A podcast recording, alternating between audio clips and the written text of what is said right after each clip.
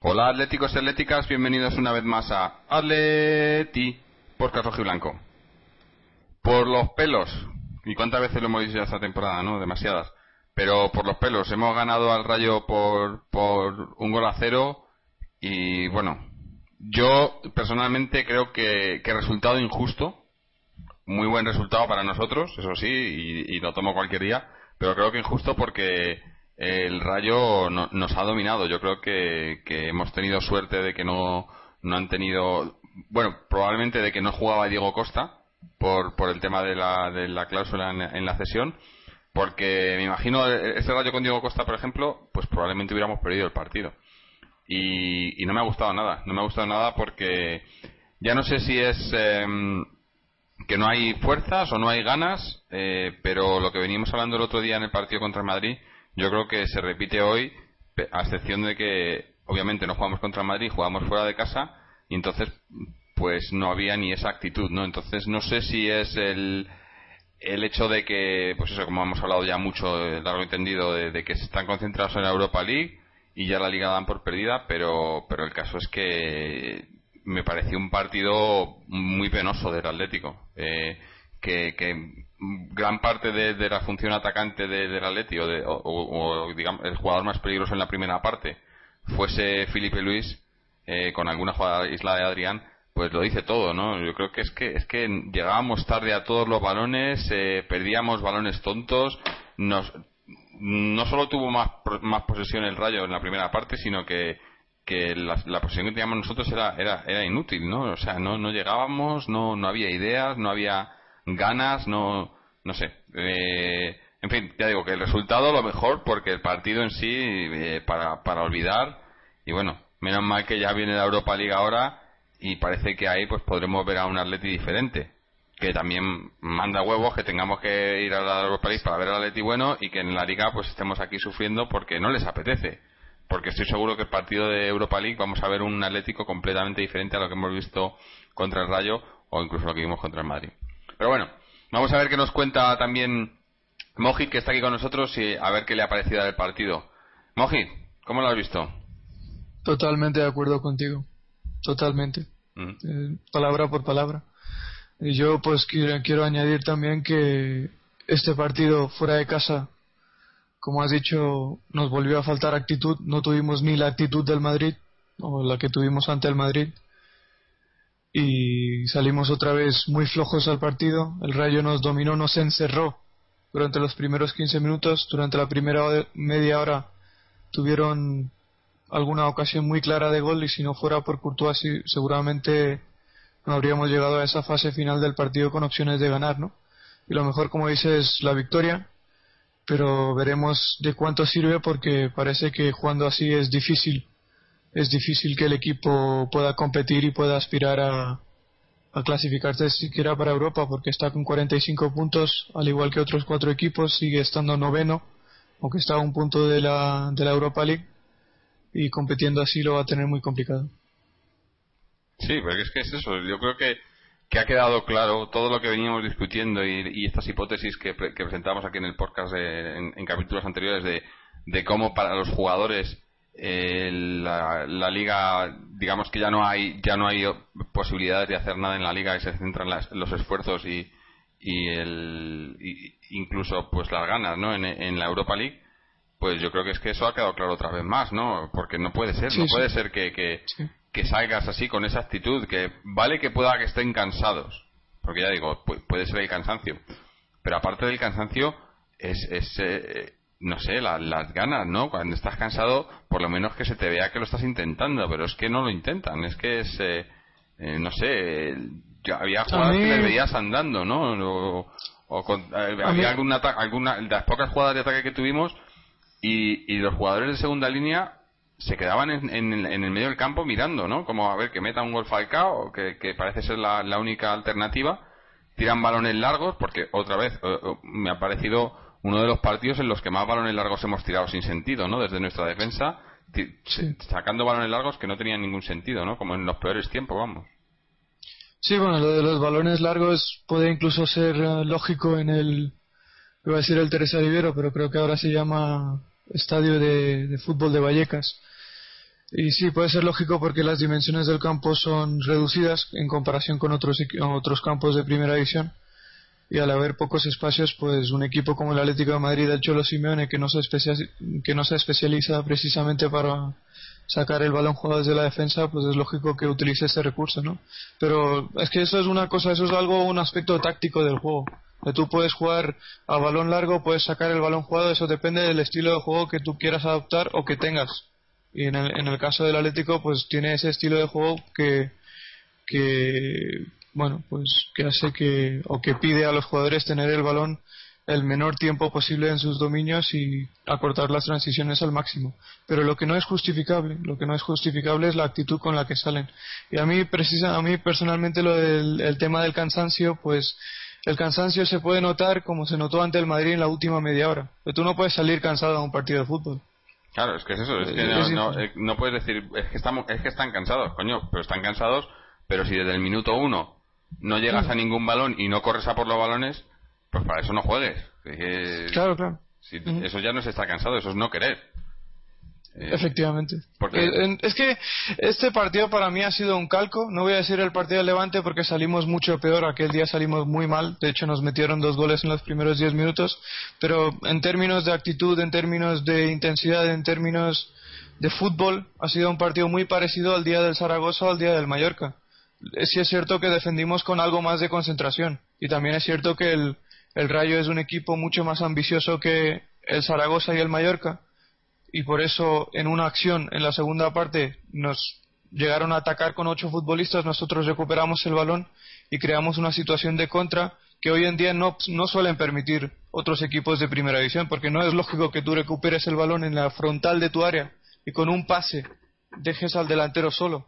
Eso solo ocurre con el Rayo Vallecano de José Ramón Sandoval porque es un equipo ambicioso que busca la victoria. A veces se equivoca y, y, lo, y, le pasa factura.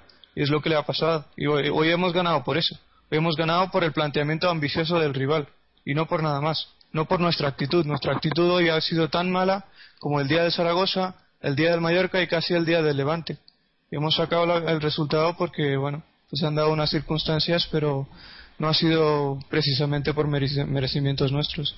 No, no, eh, es, que por ejemplo, yo creo que esa ha sido la diferencia, ¿no? Bueno, como ya he dicho, quizá las bajas del Rayo, que tenía por un lado las, las bajas obligadas por, por las cesiones eh, con, con, los contratos que había de por medio de Diego Costa, Pulido y, Asenjo, eh, perdón, Asenjo y Joel, y, y luego alguna baja más, ¿no? Que tenían por, por sanción, creo, o lesión, pero este rayo con, con, todos, con todos los titulares, eh, pues como has dicho tú, a lo mejor muy parecido partido, o sea, por nuestra parte, no por parte de rival, pero por nuestra parte, a lo que vimos en Levante o en, o en Zaragoza, ¿no? Y, y, eso, y Levante, eh, el, Zaragoza no te voy a decir, porque el Zaragoza no tenía jugadores de mejor calidad, pero el Levante sí tenía jugadores de calidad arriba, y bueno, y ahí tenemos la prueba, ¿no? entonces yo creo que hoy ha sido, no sé, si, si, si consiguiéramos clasificarnos a final de temporada para, para puestos europeos por liga, yo creo que este partido puede, puede, haber, puede haber resultado clave para eso, si lo conseguimos, que todavía quedan que quedan seis partidos, ¿no? Seis, seis partidos, ¿no? Estamos en la Cinco partidos. Cinco. Cinco partidos. Cinco partidos. O sea que todavía hay posibilidades. Estoy hablando más de Europa League que de, que de Champions League. Yo creo que de la Champions League ya nos olvidamos. Y si, y si entrábamos en Europa League, yo creo que mucho de ello sería gracias a este partido, ¿no? Eh, porque mm, estos son resultados. El partido no es el partido que, que, querríamos ninguno, pero el resultado sí, cuando juegas contra rivales eh, de este calibre, ¿no? Que son rivales que a lo mejor por nombre no tienen, no tienen mucho, pero por juego te pueden crear muchos problemas, sobre todo si no, si no te presentas a jugar. Estos son los partidos que solemos perder. Entonces, hoy por lo menos hemos ganado este eh, aunque ya digo, para mí injustamente, pero bueno, igual eh, paga un poco eh, por, por los que hemos perdido contra el Levante o contra el Zaragoza. Bueno, aunque esos están también perdidos justamente, ¿no? Eh, Al final no nos regalan nada en la liga, ¿no? Yo creo, es todo lo, que te mereces, ¿no? Pero es, es, muy, muy preocupante, ¿no? Sí, es tremendamente preocupante, sobre todo. No es preocupante que el equipo no tenga juego, o que no tenga actitud, o que, no, o que esté cansado. Es preocupante que el equipo no quiere. Eso es lo que es preocupante, porque es que llevamos cuatro partidos del equipo fuera de casa en liga en los que el equipo no está compitiendo al máximo de su potencial.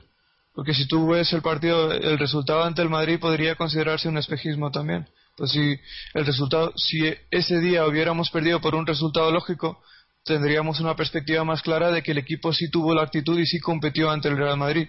Pero también hablamos de eso el otro día, es que a algunos futbolistas quizá consciente o probablemente inconscientemente eh, les sale mejor o están más motivados a la hora de competir contra un rival como el Real Madrid o a la hora de competir en las fases avanzadas de un torneo importante europeo como la Europa League que competir ante esos rivales que son los que al final te, te ponen en el sitio donde, donde tienes que hacer, donde tienes que estar en liga. Lo esos son los rivales que te ayudan a cumplir los objetivos en liga. Como has dicho, esos tres puntos son importantes, pero es que lo preocupante es que jugando así no vamos a sumar muchos puntos más en liga.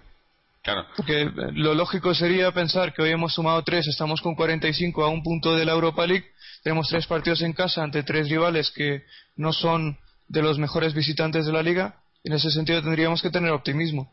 Pero viendo que el equipo está en la semifinal de la Europa League, cada vez le interesa menos la liga, cada vez quedan menos jornadas, pues obviamente esa actitud que demuestran en los partidos de liga no es positiva y no nos invita precisamente al optimismo o a la esperanza.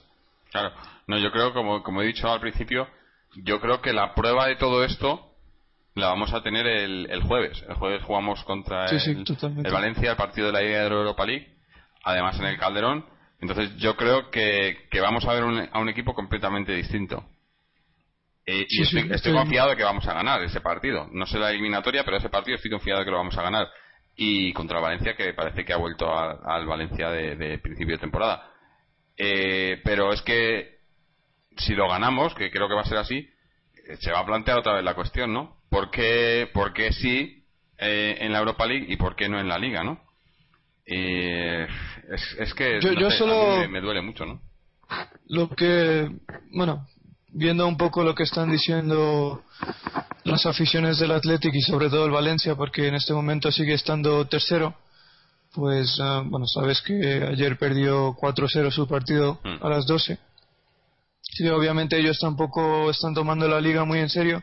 La gran prueba de ello es que han sumado, creo que son 14 puntos en las últimas, o 13 puntos en las últimas 12 jornadas.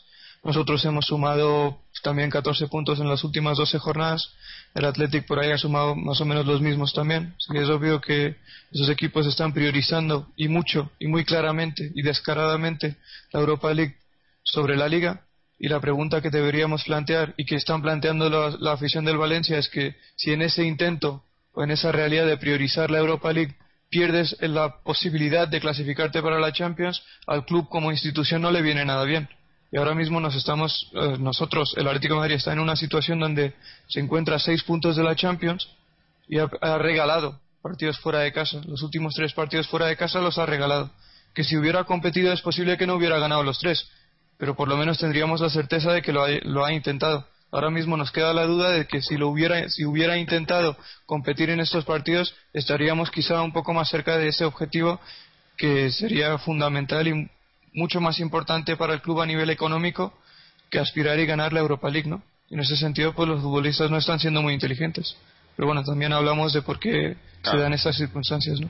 Claro, es que sobre todo depende de la institución, ¿no? Pero en una institución, institución en la que no, eh, bueno, eh, por llamar por llamar al ético una institución, porque en la que en la que no no se valora para nada el, eh, el pues la institución en sí o el nombre o el escudo, ¿no? O sea, aquí estamos todos por además en, el Atlético se vive al día, ¿no? Es, es lo que lo que tienes ahora, como ya hemos dicho siempre, no hay planificación, pero porque se vive al día o al partido siguiente. Y por un lado, me parece muy bien eso que dicen todos los entrenadores de nosotros vamos partido a partido y demás, pero por otro lado tienes que tener un plan o un, o un ideal o una meta eh, y unos objetivos que, cumplir y, no puede ser el siguiente partido. Pero aquí parece que vamos así y partido de partido en partido, de temporada en temporada, porque cada temporada es como si empezáramos un proyecto nuevo. Bueno, no, es que empiezan un proyecto nuevo, porque además lo gracioso de todo esto es que cada temporada supuestamente tienen un proyecto, porque además, eh, no sé si, si leísteis la una entrevista que hicieron a Manzano al, al mes o así de, ser destituido, donde contó el, cómo, cómo se sucedió la, su contratación con, con Gil Marín y cómo le habían ofrecido hacer un proyecto a largo plazo y demás. Bueno, una, una historia, un cuento chino se habían montado de que si iba a manejar el todo, eh, que iba a ser como director técnico del club a la vez que entrenador, iba a manejar todo con los filiales y demás. Digo, pero bueno, pero eh, este tipo, en, qué planeta vive? No se da cuenta de que eso es mentira, que, aquí en el Atlético no, no pasa eso. Y al fin, al fin cuando acaba todo esto, eh, siempre el, el, el, interés es el mismo y, del mismo y de la misma persona, ¿no?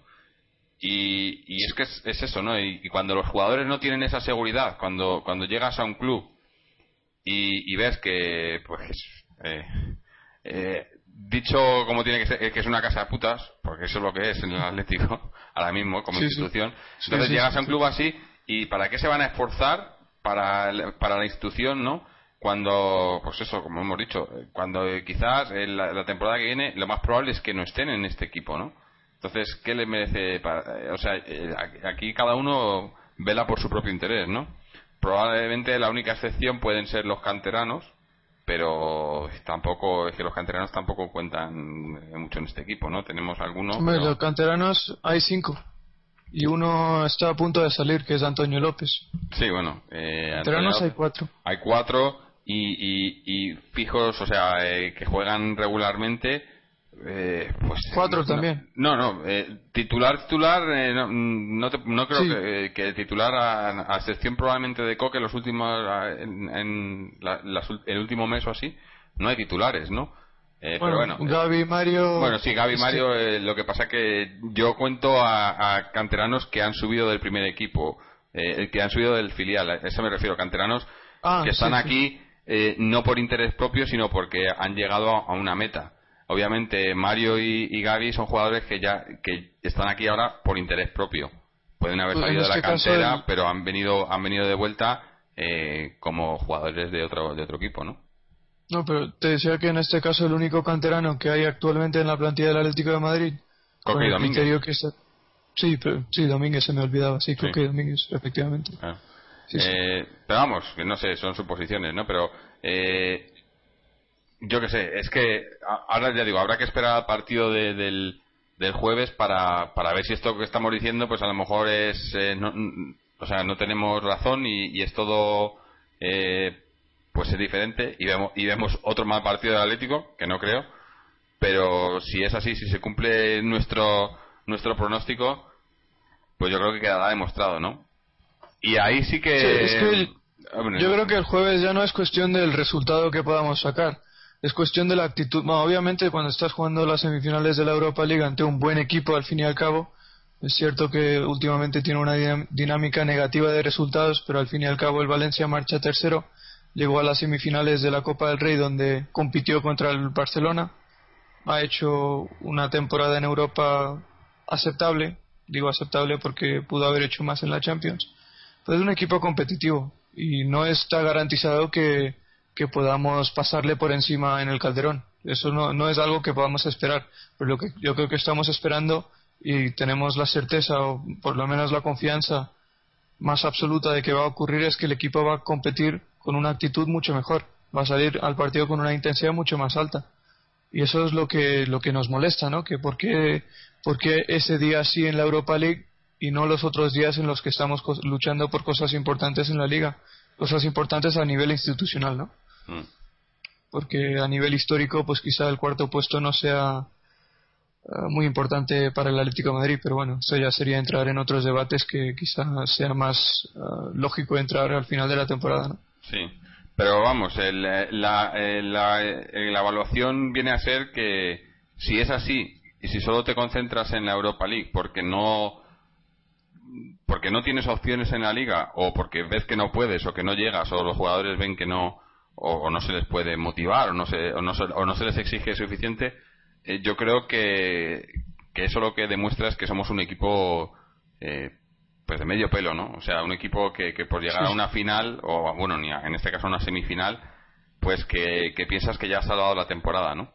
Cuando no es así Yo creo que el, mejor ejemplo de que somos un equipo de medio pelo, desafortunadamente, es que hace dos semanas yo creo que a Radamel Falcao García le preguntaron ¿te planteas seguir un año más en el Atlético de Madrid? Y la respuesta a esa pregunta concretamente de Radamel Falcao fue que si el equipo se arma bien, el Atlético es un club en el que me podría quedar muchos años. Le preguntaron si podía quedarse un año más y él contestó que si se hacen bien las cosas y se consiguen los objetivos, se podría quedar muchos años más. Y dos semanas después, en el postpartido o en el final de este partido, en la zona mixta, entiendo, Clemente Villaverde ha dicho que hay que disfrutar a Falcao para lo que resta de esta temporada y ayer Caminero dijo que cuando le preguntaron sobre Falcao, pues el 80% de los clubes hoy en día en España venden. Pues, obviamente cuando los futbolistas quieren quedarse y cuando los dirigentes son los que quieren hacer caja con esos futbolistas, esa es, para mí es el ejemplo más perfecto o más claro de que actualmente el Atlético de Madrid, desafortunadamente, muy desafortunadamente, es un club de medio pelo. Claro, es que eso que estás comentando de, las declaraciones de Falcao de si hacen un equipo competitivo, ¿no? Si hacen un equipo... ¿Cuántas veces lo hemos oído eso, no?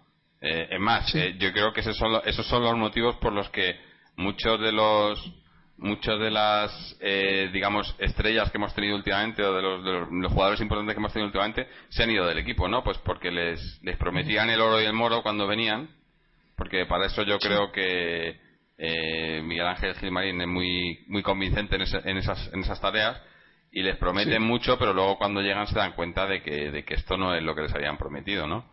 Y... Sí, obviamente cada vez duran menos, porque a Torres le mantuvieron aquí siete años, o sea, siete años de fracasos. A nivel colectivo el equipo no consiguió nada, ni siquiera nos clasificamos para Europa y a nivel personal, pues Torres perdió, yo creo que dos o tres años muy importantes de su carrera en el Atlético Madrid. Es desafortunado decir esto, pero es la verdad.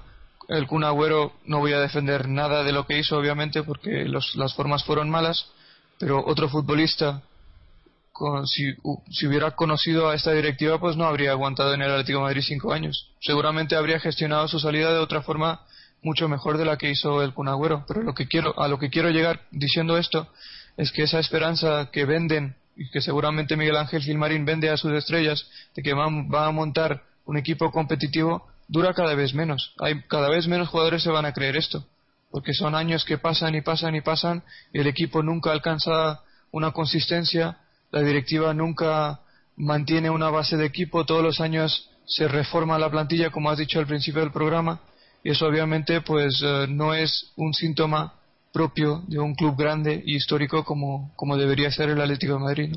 ¿no? Mm. es, es, es, muy triste, ¿no? Pero bueno, ya veremos, eh, porque queda ya poco de competición, ya veremos, pero vamos a tener otro, otro verano movido en ese sentido.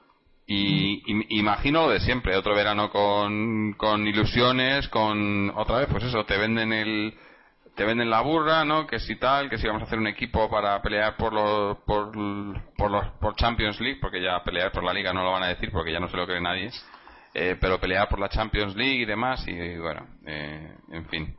Eh, pero yo ya, ya pensando en eso, ¿no? O sea, por otro lado, por otro lado, pensándolo por otro lado, también yo creo que nos va a venir bien un poco de descanso. O sea, a mí me gusta mucho el Atleti, me gusta mucho el fútbol y tal, pero yo creo que llevamos una sobrecarga de partidos que si decimos que los jugadores están cansados, la afición yo creo que también, sobre todo por lo que estamos viendo, o sea, si el equipo juega bien y, entretiene, pues que no pare, ¿no? Pero si el equipo juega como hemos visto anoche contra el Rayo, por favor que termine esto ya, ¿no? Porque yo es que me, me, me, daba me, daba cosa de verdad ver el partido, ver cómo el, el Rayo nos tenía contra las cuerdas, cómo achicábamos balones como eh, eso, pues eh, parecíamos un por, por, momentos un, un, equipo pues eso de, pelear por, por, el descenso no yo no sé eh, si me dices que el partido de ayer por ejemplo es un partido de, de,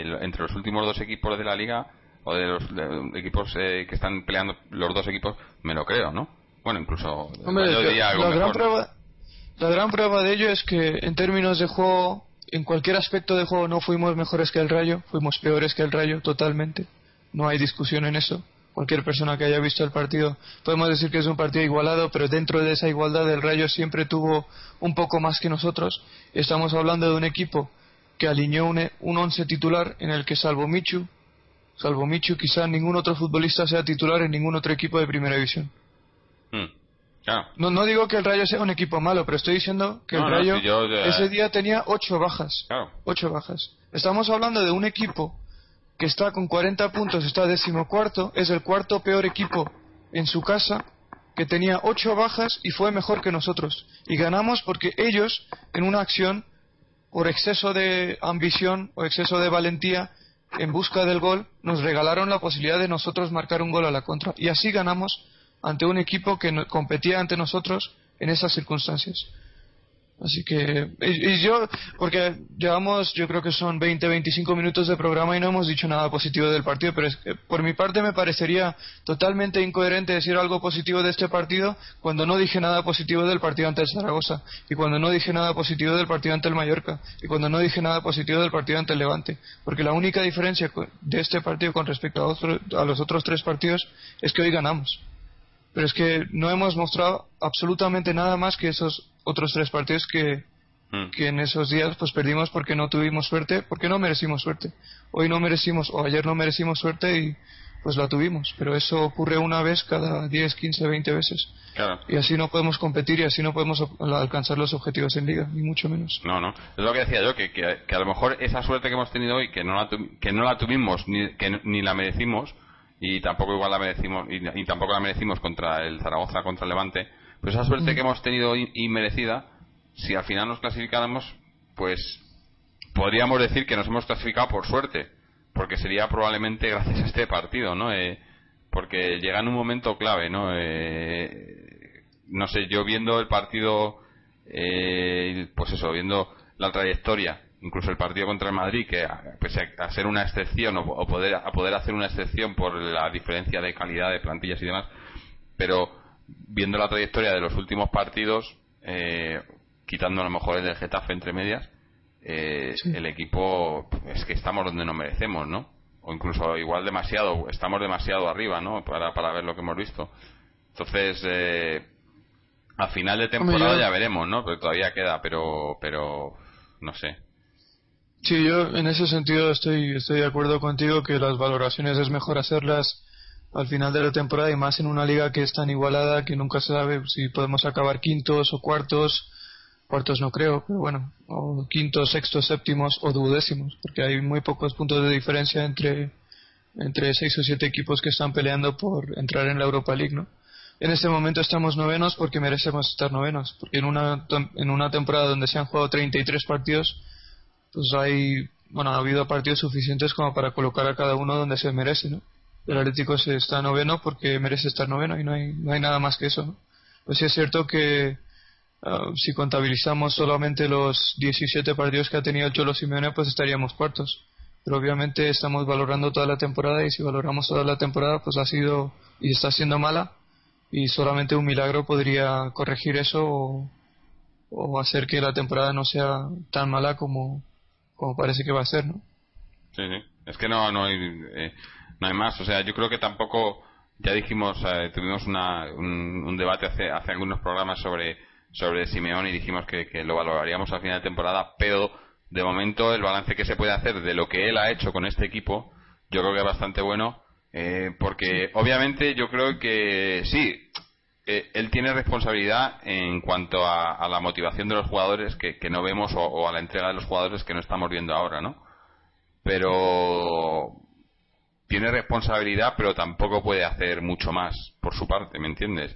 Yo creo que, que él eh, obviamente no, no, está, no estará de acuerdo con lo que estamos viendo o con, la entrega o con las ganas que están poniendo los jugadores en liga. No creo que, que Simeone esté de acuerdo con ello pero pero qué va a hacer no si si si es algo que digamos quiero quiero decir desde la directiva mandan esas señales no de que no hace que no es necesario no porque no es necesario tampoco aquí no aquí perdemos y no pasa nada no y y, eso es el Atleti ahora, ¿no? Que eh, como digamos que perder esta es parte del Atleti según esta directiva, ¿no? O, la historia que nos han en lo que nos han convertido. Entonces, eh, ¿cómo cambias eso, no? ¿Qué va a hacer? ¿Va, va, va a mandar a, a todos los jugadores a, casa y, a poner a los del filial. Pues tampoco puedes hacer eso, ¿no?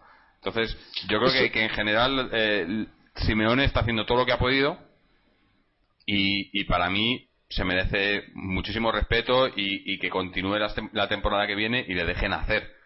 Eh, ya lo hemos dicho otras veces, a ver si es, a ver si es así. Eh, probablemente no le dejen hacer también, pero bueno. Pero es que aquí yo creo que de haber seguido a este equipo, bueno, y consecuentemente también al club, ¿no? A nivel institucional durante más de una década, pues me doy cuenta de que y muchos aficionados seguramente se dan cuenta de que aquí lo importante llega el verano y estamos pensando en si vamos a poder confeccionar una plantilla competitiva de cara a la siguiente temporada, que nunca suele ser el caso, porque nunca suelen ser eh, plantillas equilibradas, porque las confeccionan gente que sabe poco de fútbol y además de saber poco de fútbol, pues tienen otras motivaciones que no tienen nada que ver con, con el rendimiento deportivo, ¿no? Pues a eso realmente más que eso, es mucho más importante que eso es la exigencia a nivel institucional que tenga que tenga la directiva hacia el equipo. Y eso pues obviamente la puedes tener cuando tú tienes exigencia hacia tu propia gestión. O sea, todo el mundo sabe que el Atlético Madrid es un equipo económicamente, institucionalmente gestionado muy mal. Y obviamente unos gestores que no tienen ningún tipo de credibilidad no pueden exigir, eh, exigir nada a sus plantillas, ¿no? Mm. Eh, y lo que quiero decir con eso es que si vemos al Atlético, el rendimiento histórico del Atlético con los Giles, he leído en algún sitio que, que en los últimos 25 años hemos pasado de ser el tercer equipo en términos de puntuación en liga a ser el séptimo. Mm. Eso es lo que eso es en lo que nos han convertido. Y cuando te conviertes en, un, en, en eso, pues obviamente los gestores que te han convertido en eso no tienen ningún tipo de credibilidad no tienen ningún tipo de credibilidad para exigir absolutamente nada a nadie. en ese sentido los entrenadores pueden hacer lo que pueden hacer ellos. Pero si los futbolistas se ven eh, tranquilos cuando las cosas van mal, no sienten motivación, porque es que muchas veces la motivación viene desde la presión también. Porque cuando tú ves que estás perdiendo un partido, otro partido, tres, cuatro partidos de seis o siete, eh, que es lo que suele hacer el Atlético de Madrid en la fase intermedia de todas las temporadas, y no hay ningún tipo de presión por ninguna parte, pues llega un momento en el que desconectas y crees que, bueno, pues todo es válido y en ese equipo pues no hay ningún tipo de presión y no hay ningún tipo de exigencia. Mm. Y eso es uno de los problemas del Atlético de Madrid, más allá de las confecciones de la plantilla y de los jugadores que puedan venir o no.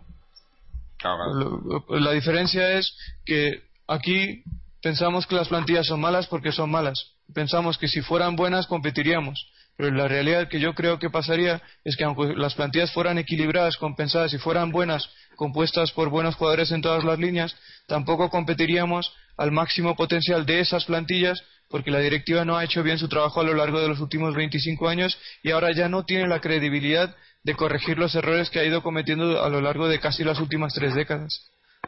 No, no, está claro, que, que, ya totalmente nula, ¿no?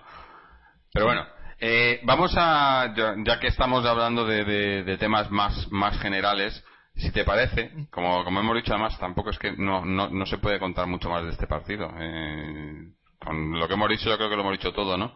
Vamos a, cerrar el partido y, y, pasamos un poco a hablar también de, del partido del jueves y un par de comentarios que tenemos por aquí, eh, un comentario que tenemos en, nuestra web que quiero que viene al hilo de lo que estamos hablando ahora mismo. Así que si te parece vamos a, cerrar con el con el partido y bueno, te lo, va a poner difícil porque como has dicho tú que no, no podías decir nada bueno del partido, pues dime lo mejor y lo peor. Bueno, pues eh, hemos dicho que lo mejor ha sido la victoria y si queremos pensar en una de las claves de la victoria, pues yo creo que ha sido la parada de. Una de las claves ha sido la parada de, de Courtois en el minuto 29 al, cabezazo de Tamudo. digo eso porque este equipo pues lleva toda la temporada demostrando que es incapaz de remontar, incapaz de remontar, porque no remonta, ya 16 partidos en los que se ha puesto con desventaja en el marcador, ha remontado uno, ha empatado dos y ha perdido 13. Así que si hubiera marcado Tamudo ese gol eh, porque tenía una ocasión fantástica y la parada ha sido increíble, pues eh, la cosa se habría puesto difícil y más en un campo pequeño donde, donde apenas hay espacio y cuando te toca llevar la iniciativa en el juego y el rival se cierra, pues es todo mucho más complicado, ¿no? Pues entonces en ese sentido mejor, lo mejor Courtois y lo, y lo peor, pues, eh, bueno, todo, pero por no decir eso, porque ya acabamos de hablar de esto, pues el, el tapón que intentó poner Sandoval al saque de banda de Diego, porque eso es una acción insólita. Yo nunca me imaginaría o nunca me habría imaginado a un tipo como Sandoval haciendo algo así sobre un terreno de juego. Pero bueno. Sí, no, fue un poco un poco extraño, ¿no? Yo lo vi, digo, pensé que, que al principio cuando lo vi en directo pensé que había sido como que le había dado el balón o algo, ¿no? Pero luego lo vi, no, no, es que salta el tipo para taparle ahí, bueno, no sé, no sé. Es, que, es que puede, eh, o sea, para mí eso es como un, eh, para mí sería expulsión del entrenador porque es lo mismo, te puede, te puede parar un contraataque, ¿no? Eh, pero bueno. Sí, sí. Él lo hace porque en las imágenes de Canal Plus se vio perfectamente que su entrenador de porteros le da el balón a Diego cuando cuando la defensa del Rayo no está organizada todavía y bueno pues eso pues podía haber generado una situación de contraataque instintivamente va a pararlo pero oye, yo creo que los entrenadores tienen que intentar controlar los instintos y no hacer cosas de ese tipo porque bueno eh, está claro que si otro entrenador de otro equipo lo hubiera hecho ah, pues ah, y no, no me refiero a ninguno en particular me refiero a entrenador por ejemplo del Atlético de Madrid del Valencia del Barcelona del Real Madrid que tienen una repercusión más alta que un entrenador del Rayo Vallecano pues obviamente le habrían llovido las críticas. Seguro, seguro.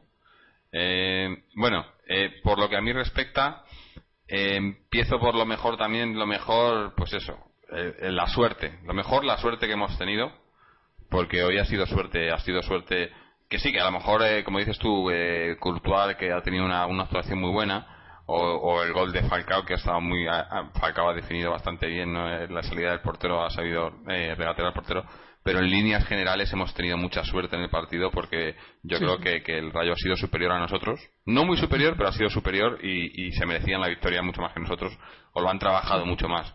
Eh, se veía, pues es un equipo que, lo, que sabía lo que quería y nosotros éramos un equipo pues que íbamos ahí a, como hemos dicho muchas veces ya, a verlas pasar.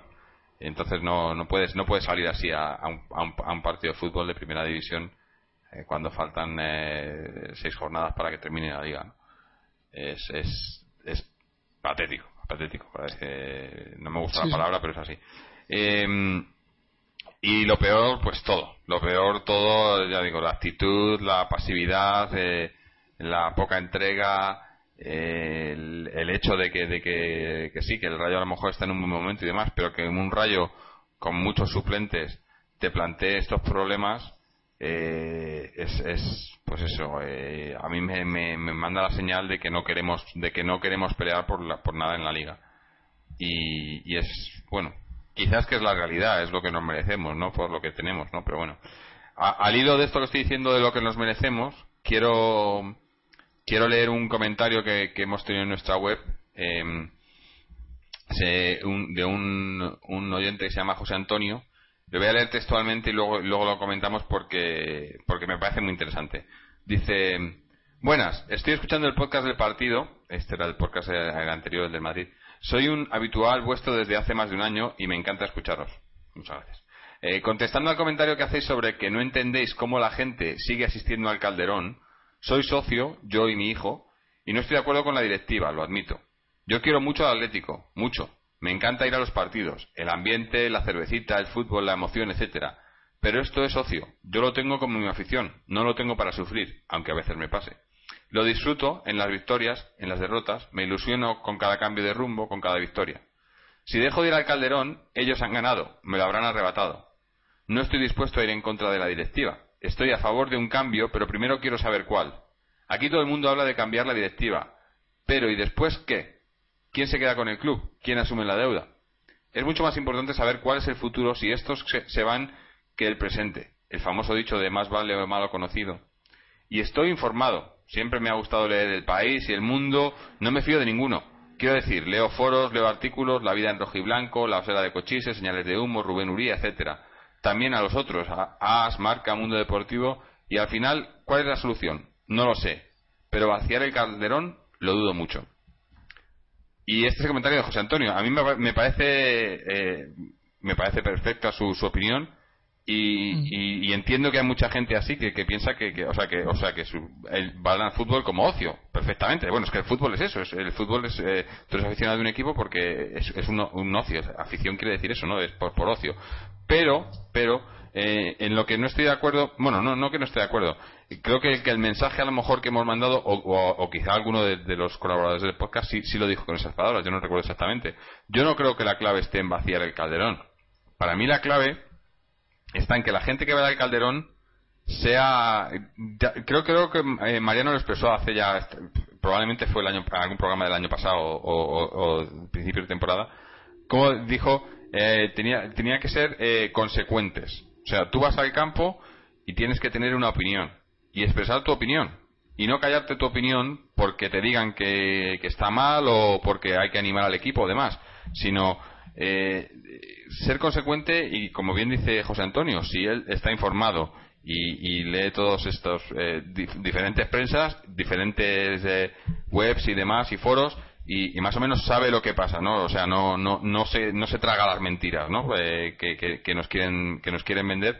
Cuando estás bien informado, yo creo que que como como buen atlético tu responsabilidad es expresar esa, esa no cuando estás, cuando estás contento con lo que está pasando, lo expresas, animas al equipo, celebras todo, tal, perfectamente. Y cuando no estás de acuerdo con lo que está pasando, cuando no estás contento, también eh, lo expresas y, lo dices sin problema. y yo creo que el problema es ese, que, hemos llegado a un, a un, punto en el que eso no se expresa. Solo expresamos cuando ganamos, cuando estamos, cuando está todo bien, parece que todo va bien, pero cuando las cosas no van del todo bien, pues la gente no parece que solo hay que animar al equipo, ¿no? Y no quiere buscar culpables eh, cuando creo que todos sabemos quiénes son los culpables. Y yo no estoy también tampoco de acuerdo en lo que, o sea, estoy de acuerdo con lo, que, con lo que dice él de que no es echar a esta gente y luego qué, ¿no? El cambio por el cambio.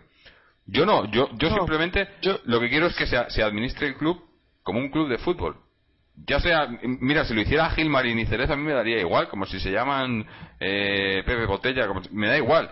A mí lo que me interesa es que están, están presidiendo un equipo de fútbol y que se interesen por el bienestar del equipo de fútbol y por y porque el equipo funcione como un equipo de fútbol con una planificación con un eh, con unos objetivos con, con, un criterio que no se tiene ahora mismo entonces si se fueran quien viniera me da igual siempre y cuando se tenga eso no yo bueno obviamente yo no voy a menospreciar pero no tengo ningún derecho de hacer eso, ¿no? Pero uh, tampoco quiero entrar en valorar el comentario de José Antonio, lo escucho, lo acepto, lo respeto, pero bueno, lo que acabas de decir ahora es que, bueno, que no te importaría que Miguel Ángel Gilmarín y Enrique Ceroso sean los gestores principales del equipo si es que lo hicieran bien. acabamos de hablar hace un momento de que eso es imposible porque no tienen la credibilidad de hacerlo bien. Pero incluso si la tuvieran, incluso si la tuvieran,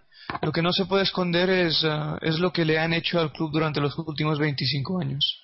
Y creo que una de las cosas que puso José Antonio en su mensaje, no estoy valorando el comentario, simplemente estoy rescatando una cosa que dijo, ¿no? Que si él, él entiende, y yo lo respeto mucho, que si deja de ir al campo, los que habrán ganado son ellos. Y es cierto es cierto. la solución no es, ir al campo, es ir al campo y, expresar tu opinión. Eso es lo que ya, pero es que luego la, pregunta es cuál es tu opinión. para contestar a esa pregunta tienes que contestarte a ti. cualquier aficionado del Atlético de Madrid yo creo que debería contestar a la pregunta de que ¿qué es del Atlético de Madrid? ¿Qué es históricamente el Atlético de Madrid? ¿Dónde merece estar el Atlético de Madrid? ¿Y dónde le han puesto Miguel Ángel Gilmarín y Enrique Cerezo? Y alguien que conozca la verdad alguien que conozca la verdad les criticaría y haría todo lo que esté en sus manos para que esa gente saliera del club. Y esa es mi opinión. Sí, sí, claro, es que es eso. Es lo que digo, si, si tal y como nos comenta José Antonio, él está informado y por, por los, lo que, los nombres que nos da y demás, parece que es así y, no somos y no somos quien para no, no creerlo obviamente si estás informado yo creo que, que eh, los datos son están ahí, ¿no? Son hechos. Eh, lo que ha pasado, lo que han hecho esta gente con el Atlético está ahí y, hay documentos y se puede ver perfectamente cómo, cómo, primero se hicieron con el club de manera ilegal y luego cómo lo han ido eh, desvalorizando poco a poco hasta llegar a ser un club que ahora mismo, si hablamos en términos económicos, que es en el, en el que se mueven ellos, el club ahora mismo no solo no vale nada, sino que lleva una deuda acumulada de, pues no sé en cuánto, en cuánto andará ya, porque cada vez que, la, que, hablan de la deuda la dobla, no sé, que debe estar ya cerca de los 400 millones o así. O sea, que no solo es un teniendo en cuenta teniendo en cuenta que el Atlético de Madrid es el club de largo más endeudado de España y España es el fútbol más endeudado del mundo, pues quizá el Atlético de Madrid, aplicando esa lógica, sea el club más endeudado del mundo en este momento. Probablemente, no me extrañaría. Eh, pero... Y a eso le sumamos una gestión deportiva lamentable durante los últimos 25 años, en lo, parte de los cuales en los últimos 17 años ni siquiera hemos estado en el, o no nos hemos clasificado ni una vez en el tercer puesto, que se supone que es nuestra clasificación histórica, o que era nuestra clasificación histórica antes de que llegaran los giles, pues bueno, cada uno que valore eso como, como, como quiera, ¿no? Pero eso, todo eso está en que, bueno, yo creo que es entendible, es entendible que, que se aplique esa lógica de que quizá los siguientes gestores sean malos, pero yo personalmente prefiero pensar que alguien que me roba no merece estar en mi casa. Claro, claro, es que eso. Independientemente de luego quién venga, ¿no? Claro, pero y no solo eso, es, es eh, el hecho de que cuando yo pido que la gente se queje y demás, no solo no solo estoy pidiendo que se queje, o sea, a mí yo no tengo ninguna ninguna campaña personal contra contra Gilmarino Cerezo. Yo lo que quiero es que se vayan del club porque no están haciendo el trabajo que tienen que hacer. Al igual que estamos pidiendo también que pedimos y que, y que en esas cosas sí que somos, la, afición del Calderón es muy eh, insistente. Cuando un jugador no hace bien su trabajo, ¿cómo se le pita? O, incluso cuando lo hace bien, pero cuando no, cuando no, no, eh, no cuaja con la afición, ¿cómo se pita un jugador o cómo sigue que un jugador salga del equipo? ¿Por qué no se hace eso con la directiva? porque es, el mismo motivo, ¿no? O sea, es un, eh, tú no lo quieres, no quieres a esos jugadores en tu equipo y la gente lo expresa. Pues si no quieres a la directiva, lo expresas. Lo que está claro, lo que está claro es que peor de lo que estamos con esta gente, independientemente de quién venga, peor no se puede hacer, porque para hacerlo peor desaparecería el club. Y esta gente es lo que van a conseguir al, al fin y al cabo si no se hace algo. Y ese hacer algo yo creo que ahora mismo, bueno, eh, por un lado está la afición y por otro lado pues todas las, historias estas que están que está consiguiendo señales de humo que por cierto antes hablaba de, esa saturación de fútbol que tenemos últimamente una de las ventajas una vez que termine esto que, ya quedan pocas semanas que es que va a ser de, hacer dos podcasts por semana por tener dos partidos por semana a no tener nada eh, vamos a tener tiempo para, para hablar y espero traer aquí a algunos que poder traer a algunos de los eh, de, las personas que están informadas de este tema, eh, como ya tuvimos a José Luis de Señales o, a Rubén Uría o, otros personajes ilustres que, además saben de qué va esto, eh, poder traerles una vez más y, hacer otro, otro especial que hace mucho que no hacemos y que, yo creo que tenemos ganas ya porque además puede parecer incluso que hayamos dejado un poco el todo este tema de la directiva, bueno, no, es que no le quiero llamar el tema de la directiva, ¿no? Pero el, eh, eh, digamos el, estado actual de, del Atlético como, como institución y demás, que puede parecer que lo hayamos dejado un poco de lado, ¿no? Cuando ha habido eh, la verdad que no ha habido mucha actividad últimamente en torno a, en torno a este tema, pero bueno, podéis oír perfectamente la, la sintonía del programa, ¿no? Y nosotros creo que nuestra posición en ello está, está bastante claro y, bueno, porque ahora eso, porque ahora hay mucho fútbol y, preferimos eh, pues hablar del fútbol ahora mismo antes que, meternos en estos temas, ¿no? Pero, pero que, que, que no os quepa duda de que volveremos a ello cuando termine el fútbol, cuando tengamos un poco de tiempo para poder hablar de otra cosa que no sea fútbol. Eh, y volveremos a ello porque porque hay están pasando cosas aunque ya digo últimamente parece que está un poco callado pero es porque están pasando cosas en, eh, entre bastidores, por así decirlo, pero hay actividad y, bueno, eh, que no somos los únicos que, parece que, que, queramos que esta gente se vaya y que estén haciendo y que se está haciendo se está haciendo trabajo para, para que esto sea así, ¿no? Eh, pero bueno. Sí, Has dicho hace, creo que hace un momento has dicho que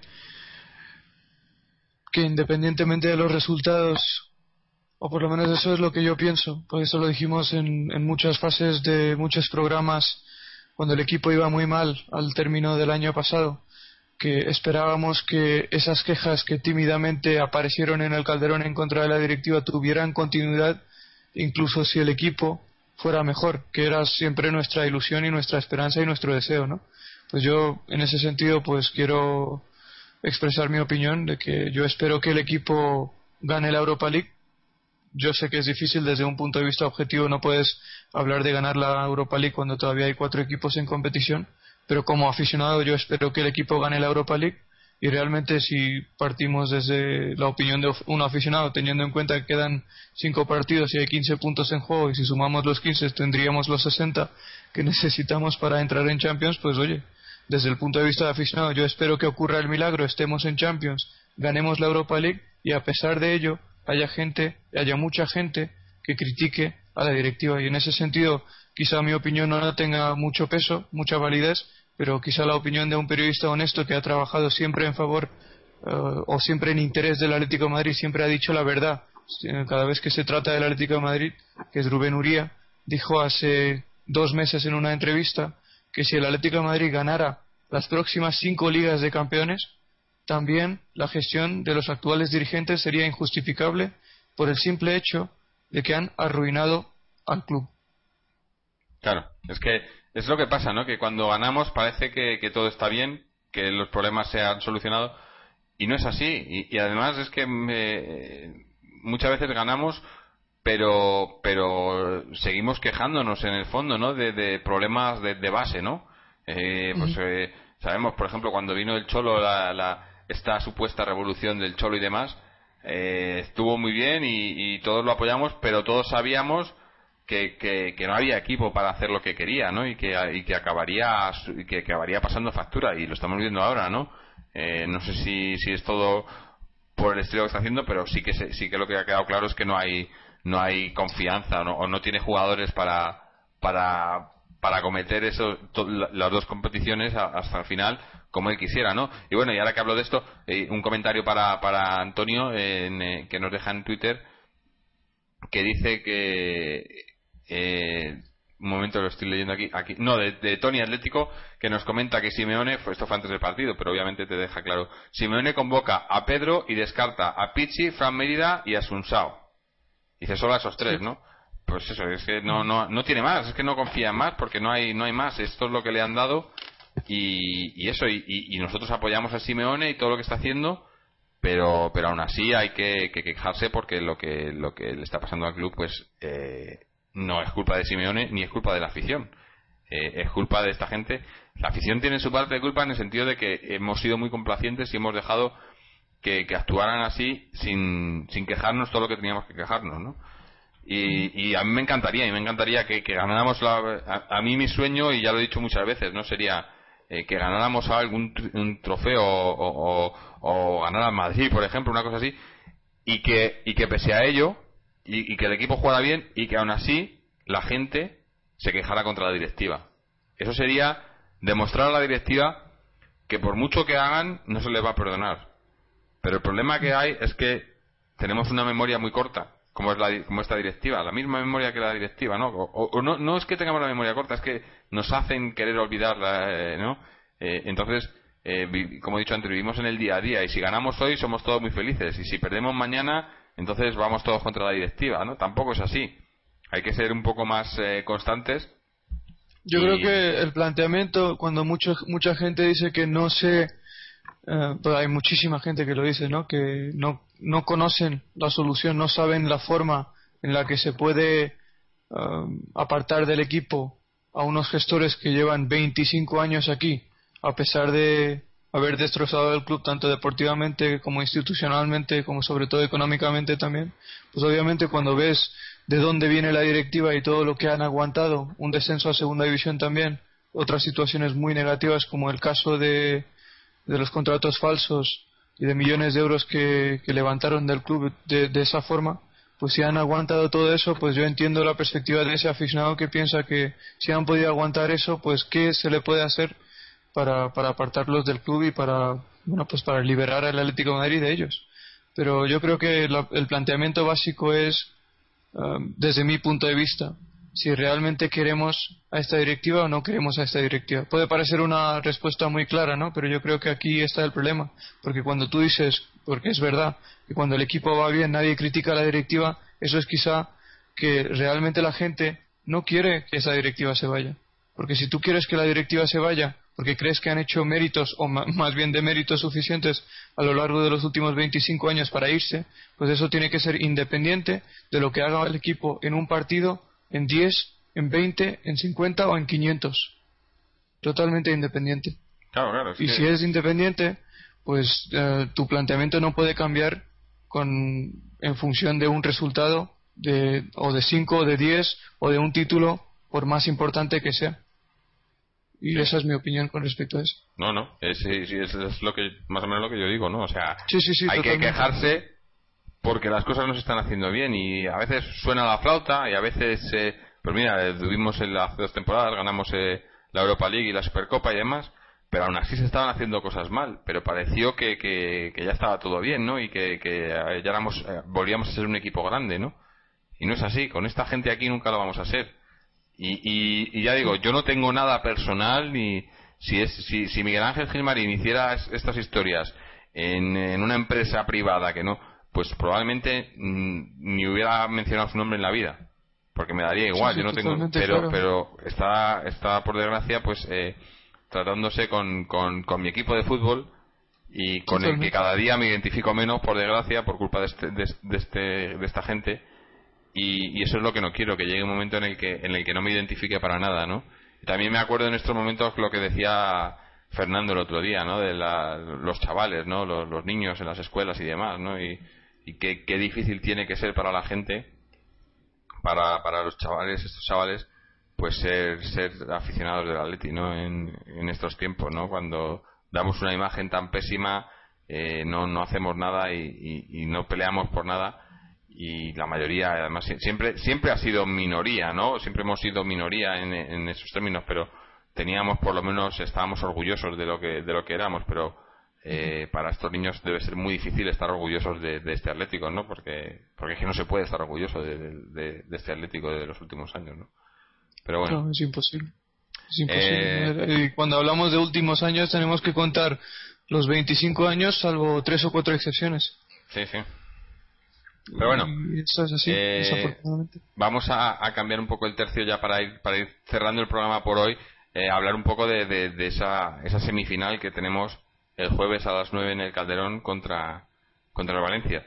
Eh, ya hemos hablado un poco de ello, ¿no? El Valencia, pese a que, a, que, perdió ayer, pero parecía que había remontado un poco. Es más, yo creo, yo creo que ayer perdió porque yo creo que, que Emery está en, este caso yo creo que, que, el, entrenador mismo está dando más importancia a la Europa League que a la Liga, eh, pese a que en su caso es todavía peor que el nuestro, porque eh, ellos están en puestos de Champions League, pero si, si se descuidan un poco lo pierden eso, ¿no? O sea, tienen la posibilidad de entrar en Champions League, una posibilidad muchísimo más real que la nuestra, pero tienen que concentrarse. Sin embargo, eh, viendo la eh, los convocados que, que, fueron al partido de ayer, yo creo que Emery está, estaba dando descanso o estaba intentando eh, repartir un poco esfuerzos para la Europa League, ¿no?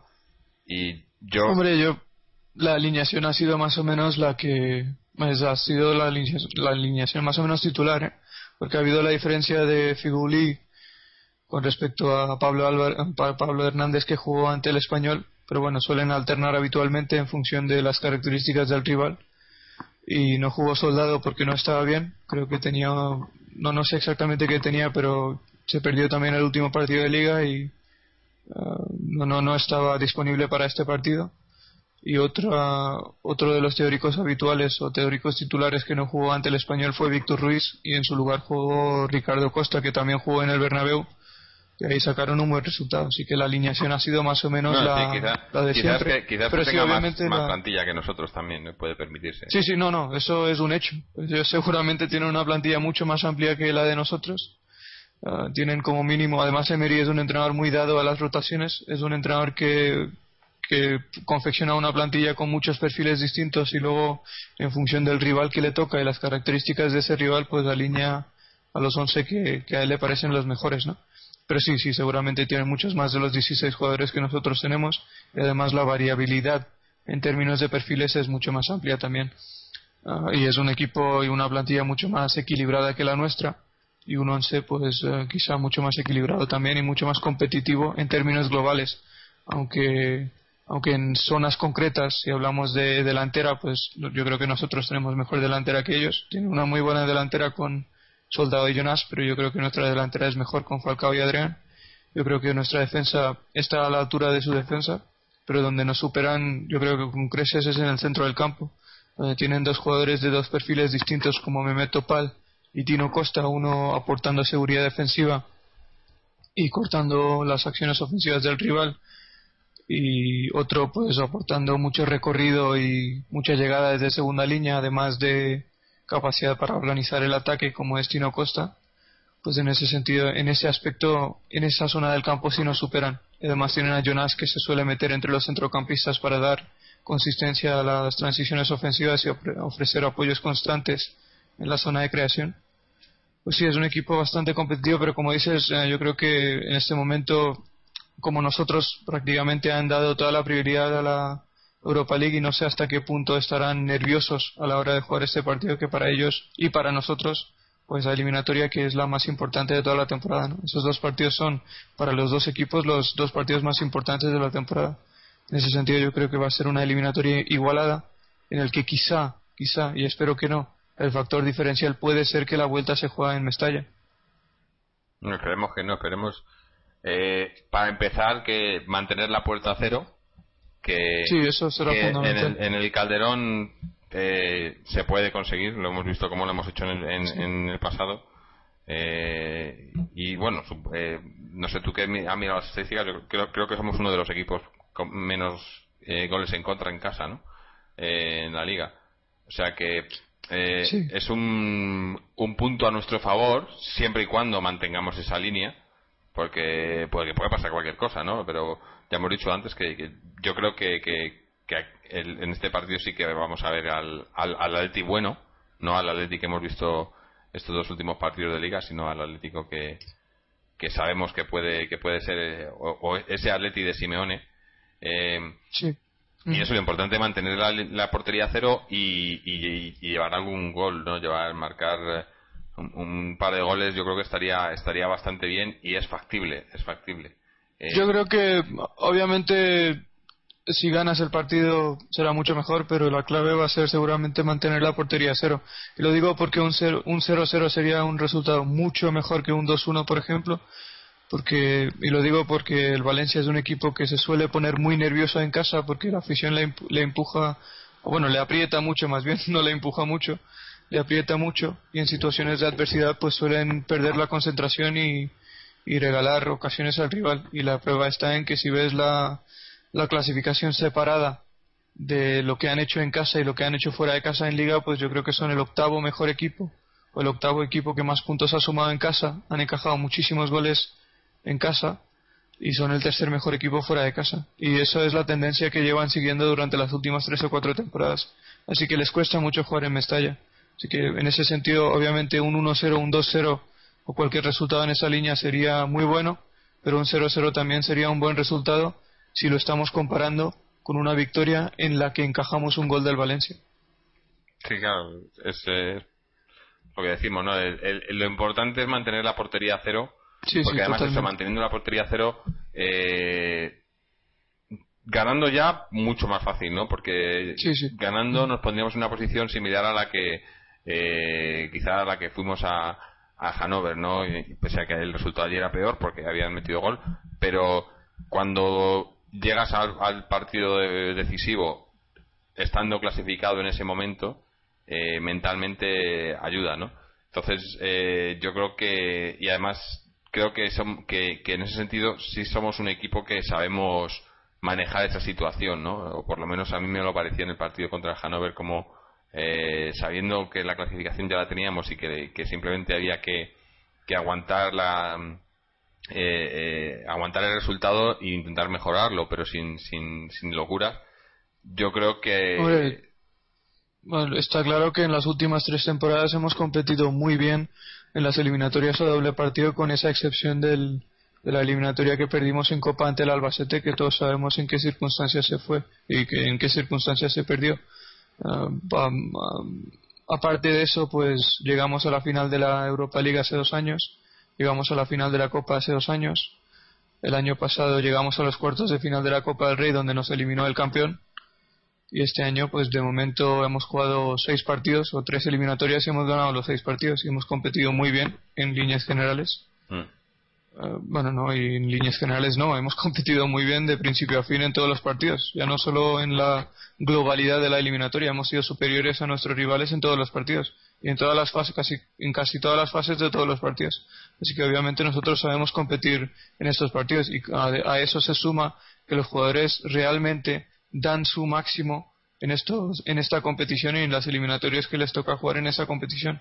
En ese sentido podremos tener esperanzas y más ante un equipo que hasta esta temporada no se había mostrado muy fuerte o muy sólido, muy competitivo en esas eliminatorias a doble partido.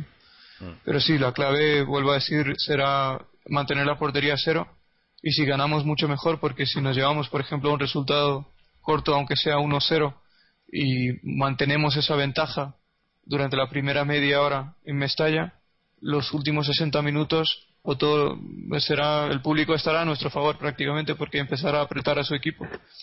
Mm. Eso no es cuestión de que puede pasar o no, es que pasará, porque la afición del Mestalla es así. Sí, que, tampoco es hasta ese punto, ¿no? O sea, cuando antes mm, mm, decíamos que, la afición tiene que, que expresar su opinión, una cosa es expresar tu opinión, otra cosa es, o sea, esos extremos por ejemplo, nosotros eh, en el Calderón pecamos de, animar demasiado, en el sentido de cuando el equipo va mal también animamos y, no nos quejamos. Eh, pero la afición de Mestalla es completamente lo contrario, se quejan por todo, ¿no? Prácticamente. No quiero menospreciar tampoco, igual que no menospreciar la afición del Atlético, tampoco a la, de la, de Valencia, pero sí decir que yo creo que, que, muchas veces se quejan, se quejan eh, no sé sin razón, porque sus razones tendrán, pero sin fundamento, ¿no? O sea, yo creo que, que, es, demasiado, ¿no? Es ya el, extremo, el polo opuesto a lo que a lo que pasa en el Calderón, ¿no?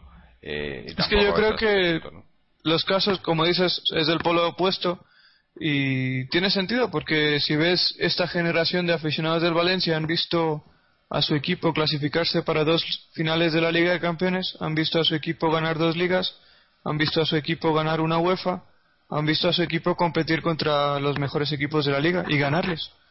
Y si ves esta generación de aficionados del Atlético de Madrid, entre la que estoy yo, no han visto a su equipo competir en liga, han visto a su equipo hacer el ridículo año tras año en liga, han visto a su equipo incapaz de jugar la Liga de Campeones, han visto a su equipo incapaz de ganarle al Madrid durante más de una década, pues obviamente el nivel de exigencia pues eh, se va disminuyendo. Y en el caso del Valencia, pues está en aumento porque están viviendo una realidad, en una realidad, perdón, que no corresponde a lo que es en este momento la Liga Española. obviamente lo que intenta, lo, ideal sería intentar buscar un equilibrio, ¿no? Claro, es difícil, ¿no? Pero. Pero sí, sí, es eso, es. Eh, es lo que decíamos, ¿no? Ser consecuente y, objetivo, ¿no? Y, y, ver cuando las cosas que se, están haciendo bien o cuando lo que se está reclamando tiene sentido o cuando no lo tiene, ¿no? Entonces, eh, en ese sentido, pues eso digo, en el Atlético animar al equipo, siempre hay que animarle y desde aquí, y desde aquí animamos a que se anime al equipo, pero cuando las cosas se hacen mal hay que, hay que decirlo y y a quienes lo hacen mal, ¿no?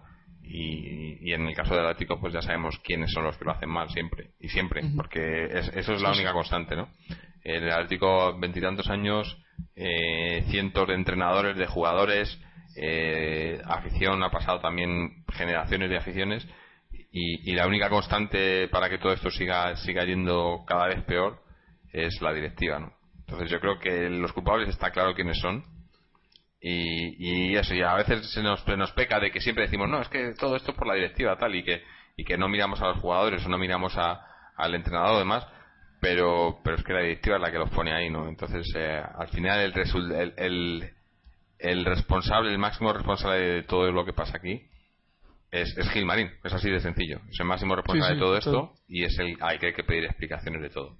Pero bueno, eh, ya hemos hablado del partido del Valencia, hemos hablado del partido del Rayo que queríamos tocar, eh, hemos hablado del tema de la directiva que también queríamos tocar y ya pues eh, con esto vamos a ir terminando el programa por hoy.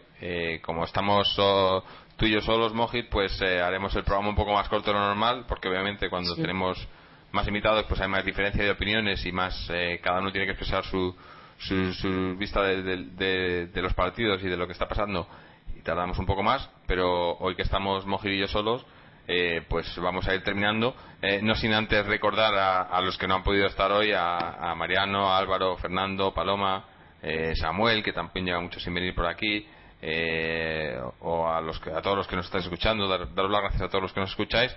Y, bueno, y como hemos hablado antes de los comentarios de Twitter y de nuestra web, pues recordaros una vez más que tenéis nuestra web a vuestra disposición, www.atleticontreses.com eh, donde tenéis eh, acceso a todos estos episodios para escucharlos, episodios anteriores, esos especiales de los que hablábamos antes, que, están muy interesantes, sobre todo para los que queráis informaros un poco más de todo el tema eh, de este que estamos hablando ahora, de la directiva y demás, y de, todo lo que está pasando que no afecta o, que no, que no es solamente de fútbol y también bueno podéis dejarnos vuestros comentarios mandarnos vuestros mensajes eh, leer los blogs de Mojis, las previas, los post partidos, enlaces a, nuestras redes sociales. Espera que cojo un poco de aire porque esto.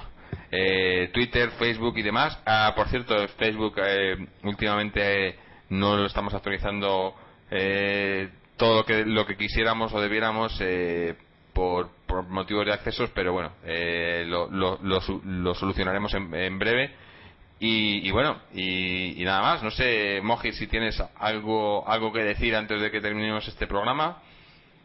Sí, simplemente que este fin de semana ha perdido el filial, el derby de los pequeños, en casa del Real Madrid, 1-0.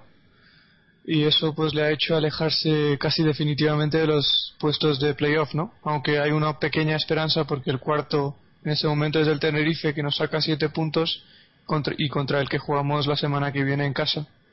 Así que, bueno, si ganamos ese partido volveremos a ponernos a cuatro y quizá tengamos una pequeña esperanza de, de intentar alcanzar esos puestos o al menos estar ahí durante, durante las últimas tres jornadas. Y otra cosa que quería decir también es que, bueno, pues ya sabéis que el gol de la victoria ayer lo marcó Falcao, pues ese es el gol número 30 que ha marcado en partido oficial esta temporada y es la tercera temporada seguida en la que Radamel Falcao García marca 30 goles en una misma temporada, ¿no? Y si contamos todos los goles que ha marcado en las últimas tres temporadas, que son las que lleva en Europa, son las que lleva en Europa, pues son 102 goles en 129 partidos. Es una media espectacular de un delantero de, nivel mundial, ¿no?